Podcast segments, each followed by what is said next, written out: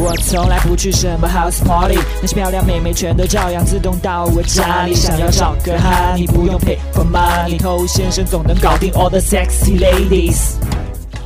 嗨，各位好，我是偷先生。在我们以前的节目当中呢，也讲过可以用一些技巧跟女生聊天的时候，让她尽快的觉得哇，你好懂她，你怎么知道我这么多？跟算命一样啊，这个就是冷读术。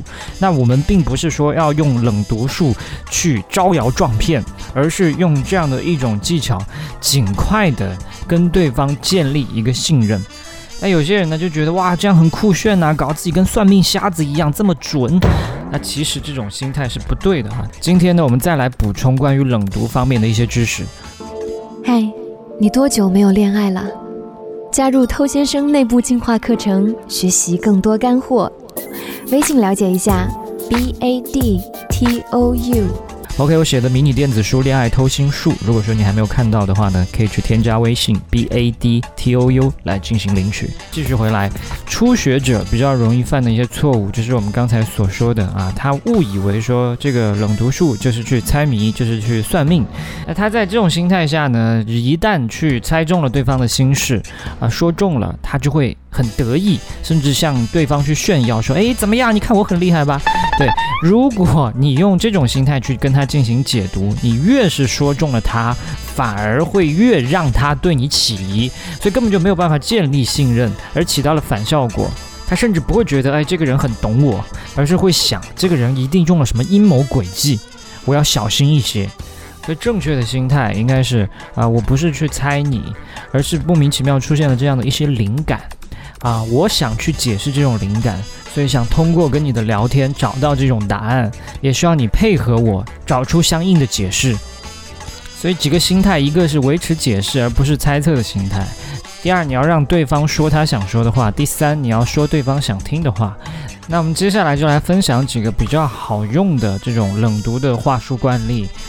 第一个，你私底下是不是会出现与工作时完全相反的性格？OK，人他不可能永远都只有一种面貌，他为了取得自己的身心平衡，每个人在工作跟在私底下多少都会呈现不一样的面貌。那有的人他工作上一丝不苟啊，但是家里面乱成狗窝；还有的人呢，上班的时候特别拘谨，但下了班嗨得跟个疯狗一样，是吧？所以这是符合很多人的这样的一个情况，所以这条惯例也非常好用。那第二个，你是对自己很严格的人吧？就这条惯例的话，他是怎么都解释得通的啊？如果说对方他真的是一个对自己很严格的人啊，你正好就说中了嘛啊？你怎么知道？那如果说对方说啊没有啊，我觉得我对自己还蛮宽松的，也还是可以解释得通。因为只有对自己特别严格的人，才会更加客观的评论自己，对自己其实很宽松的，对吧？你心里对自己有更高的要求，你才会觉得我现在其实还不够努力嘛。好，第三个，你身边应该有一些值得读，但是却还没开始读的书吧？这一句也是通杀的。你假如说他是一个喜欢读书的人，那废话，那他喜欢读书，一定会有很多很多书都想读，他怎么可能都读得完呢？那如果要我来想，我至少有几十本、上百本想读还没读的书。